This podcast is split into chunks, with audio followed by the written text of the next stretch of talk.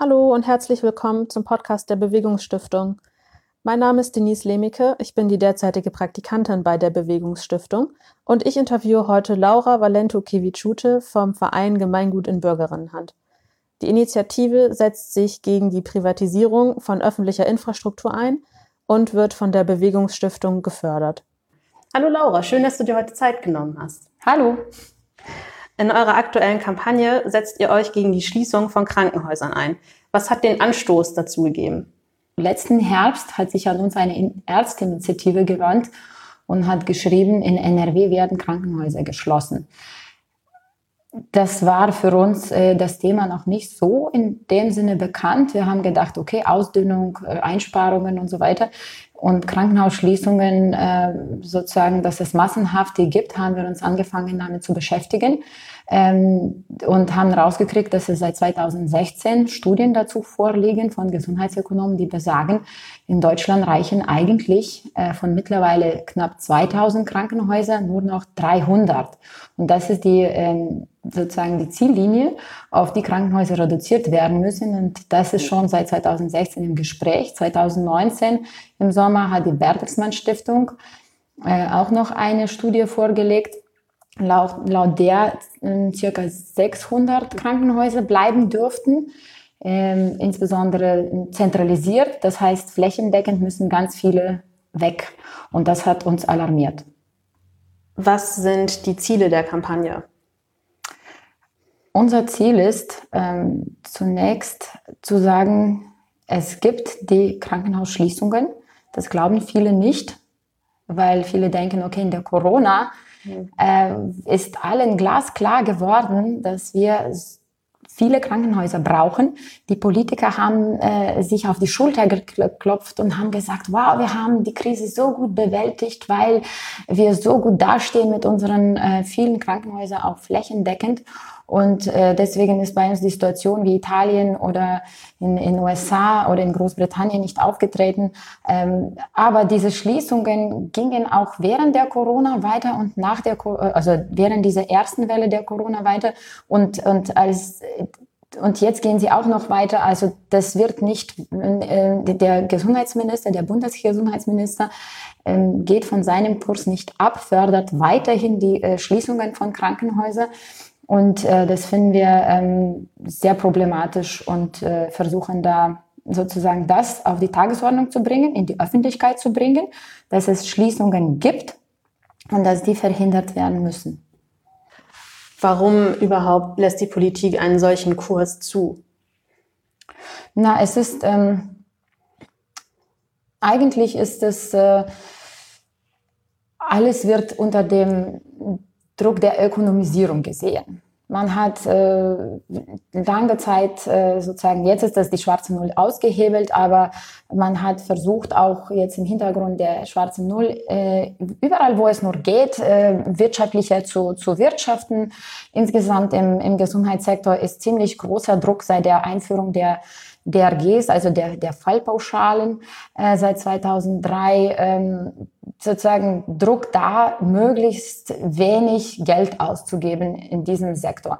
Und äh, deswegen gibt es ja auch Probleme, dass, es, dass wir nicht genügend Pflegekräfte und, und äh, ähm, Person, anderes Personal in den Krankenhäusern haben, weil das auch mit äh, damit zu tun hat, dass man da Geld sparen möchte.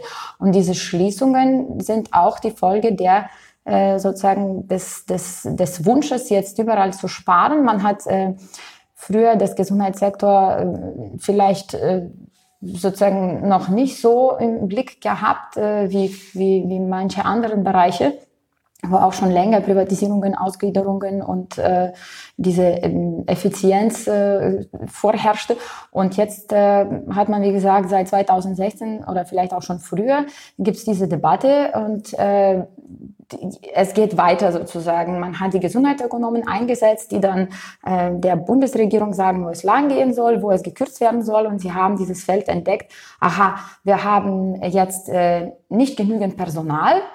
Ähm, das heißt, wir können uns mehr Personal nicht leisten, weil es ja, Personal kostet ja bekanntlich am meisten Geld.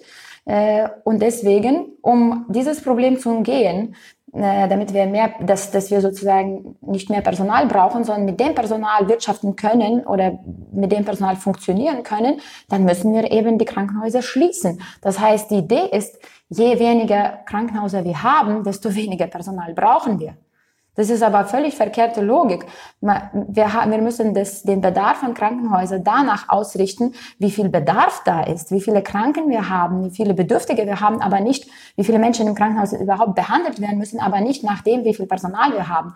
Wenn wir ein Personalproblem haben, dann müssen wir eben das Personal ausreichend bezahlen, gut behandeln oder besser behandeln als jetzt und ausreichend auch ausbilden.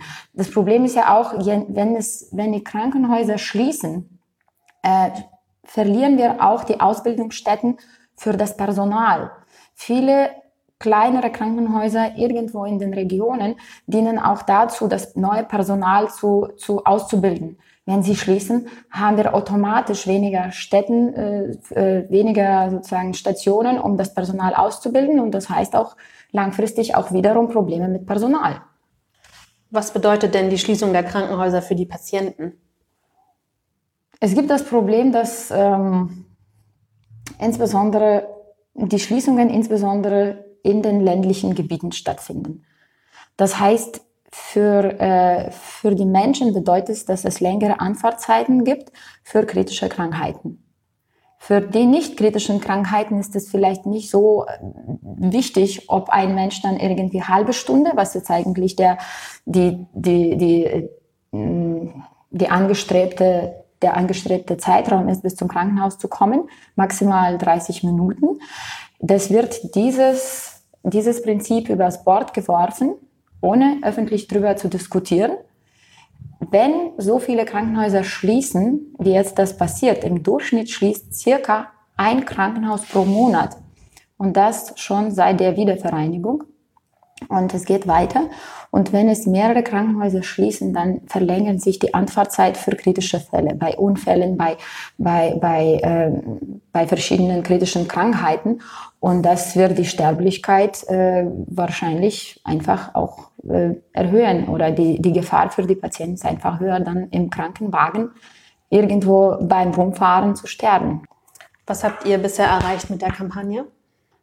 Wir haben dazu beigetragen, dass es äh, Unruhe zu diesem Thema äh, erzeugt worden ist. Also Unruhe in dem positiven Sinne. Haben äh, sozusagen offengelegt, dass es äh, die Schließungen gibt, dass es die Schließungsförderung gibt mit diesen Strukturfonds. Ähm, und äh, das wohlklingende Wort Strukturförderung oder bei manchen klingt es auch schon nicht mehr wohl, mhm. aber dass der Strukturförderung einfach Schließung bedeutet, das haben wir mehrmals auch in die Medien untergebracht und das äh, kommt bei Leuten immer mehr an. Ähm, das zeigen auch diese ganzen Rückmeldungen, die bei uns reingehen ähm, und äh, wo ganz viel Unterstützung dazu gibt, weil die Leute auch wirklich Angst haben, dass sie von der Versorgung abgeschnitten sind und äh, und verstehen auch mittlerweile, dass es äh, sozusagen was wirklich äh, da stattfindet, dass es, was es bedeuten diese Begriffe, wie gesagt, Strukturförderung oder medizinisches Versorgungszentrum äh, oder diese anderen Vernebelungsbegriffe. Ne? Und äh, das ist, äh, also wir versuchen jetzt immer mehr Netzwerk zu bilden, Vereinzelung zu überwinden ähm, und zu sagen, nicht jedes einzelne Krankenhaus ähm, ist daran schuld, dass die falsch angeblich falsch alleine als einzigen gewirtschaftet haben. So wird das denen suggeriert. Er hat nicht richtig gewirtschaftet, deswegen seid ihr pleite und deswegen müsst ihr schließen. So ist es nicht. Wenn pro Monat durchschnittlich ein Krankenhaus pleite geht, dann kann es nicht mehr heißen, dass es jeder einfach falsch gewirtschaftet hat. Das hat System, ist systembedingt. Ne? Das heißt, äh, die, die, die, das Problem liegt äh, im ganzen System, das heißt in den Fallpauschalenfinanzierung, in der Privatisierung, dass wir immer mehr private Kliniken äh, haben hier in, in der Bundesrepublik, die sich lukrative Fälle rauspicken können. Für die öffentlichen und freigemeinnützigen Kliniken dann alles äh, weitere lassen, was nicht so viel Geld bringt. Ähm, dass das Geld einfach woanders fließt, was, was für die Krankenhäuser benötigt wäre. Ne? Also dass wir ähm, ganz viel für, für Pharmaprodukte ausgeben, dass wir ähm, immer noch ganz viele äh, Krankenkassen haben. Es gibt 105 Krankenkassen. Eigentlich wäre eine sinnvoll. Und dann hätten wir einiges an Geld gespart für Management und die Strukturen. Und äh, solche Sachen, also wir wollen auch diese Diskussionen anschieben und ich äh, und, und äh, sagen, das ganze Gesundheitssystem muss, es gäbe Geld. Und ich glaube, viele sind auch bereit, auch äh, Geld auszugeben und, und auch der Bund müsste mit dabei helfen und die Länder ihren Verpflichtungen nachkommen und nicht die Kommunen alleine lassen oder die, die öffentlichen äh, sozusagen und gemeinnützigen, freigemeinnützigen Träger da alleine lassen. Wie finanziert ihr euch? Wir finanzieren uns äh, sozusagen, wir haben zwei Finanzierungssäulen. Einmal ist es äh, die Stiftungsförderung, unter anderem auch die Bewegungsstiftung, die uns das überhaupt ermöglicht hat, zu diesem Thema eine Kampagne zu machen. Und äh, weil wir die Idee hatten, dazu, zu diesem wichtigen Thema zu arbeiten und brauchten eigentlich zusätzlich Geld, zusätzliches Geld für dieses Projekt. Ähm, und mit dem Antrag haben wir das bekommen und konnten starten. Ähm, die andere Säule der Finanzierung ist auch die ähm, Fördermitglieder und Spender, die äh, uns dann mit kleinen und größeren Beiträgen entweder regelmäßig oder unregelmäßig für die Arbeit äh, spenden. Und äh, wir merken auch an, dass das Thema wichtig ist, weil es, weil es viele Leute gibt, die einfach gesagt haben, ich kann nicht viel dazu beitragen finanziell, aber ein bisschen damit, dass, dass dieses schon lange wichtiges Thema oder dieses überfälliges Thema schon äh, wirklich bearbeitet wird. Wie sieht euer Widerstand in Zeiten von Corona aus? Na, Corona hat uns ein bisschen einen, einen äh, Dämpfer gegeben.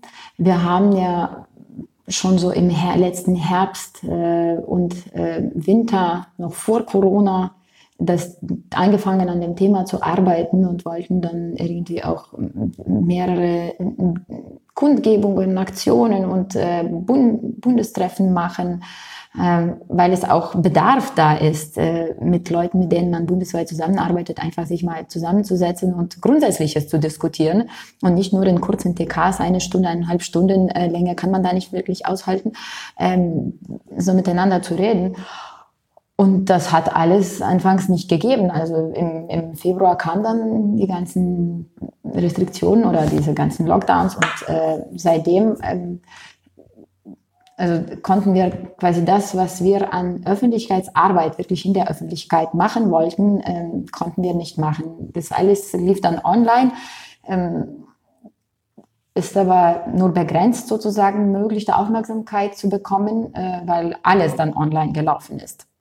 Und äh, hat aber uns auch positive Auswirkungen gegeben, dass es auch viele Menschen viel mehr gelesen haben wahrscheinlich und dann äh, plötzlich auch äh, sozusagen auch, auch äh, viele unseren Aufruf unterschrieben haben, online und so weiter. Ähm, und äh, ja, und jetzt ist das sozusagen in der Zeit, wo wir schon wieder Kundgebung machen konnten, haben wir ganz schnell auch welche gemacht. Es gab ja auch ganz gute Anlässe, weil vieles, was, äh, was stattfinden sollte schon im Frühjahr, ist dann auch von der Regierungsseite oder von den ähm, Seite der, der politischen Entscheidungsträgern auch verschoben worden, wie die Gesundheitsministerkonferenz. Die ist dann nicht im Mai stattgefunden, sondern die hat dann jetzt am 30. September und 1. Oktober stattgefunden. Und da konnten wir auch noch einiges mobilisieren und einiges machen. Also ich sehe da ein bisschen vielleicht ähm, kleine Verzögerung in dem, was wir machen konnten. Ja, Laura, das waren dann alle Fragen, die ich mir mitgenommen hatte. Dann vielen Dank für deine Zeit auf jeden Fall. Gerne. Vielen Dank für das Interview. Ja, wir, wir danken dir. Wenn euch der Podcast gefallen hat, würden wir uns freuen, wenn ihr uns abonniert. Ihr findet uns überall da, wo ihr Podcasts finden könnt. Wir hoffen, es hat euch gefallen und hoffentlich bis zum nächsten Mal.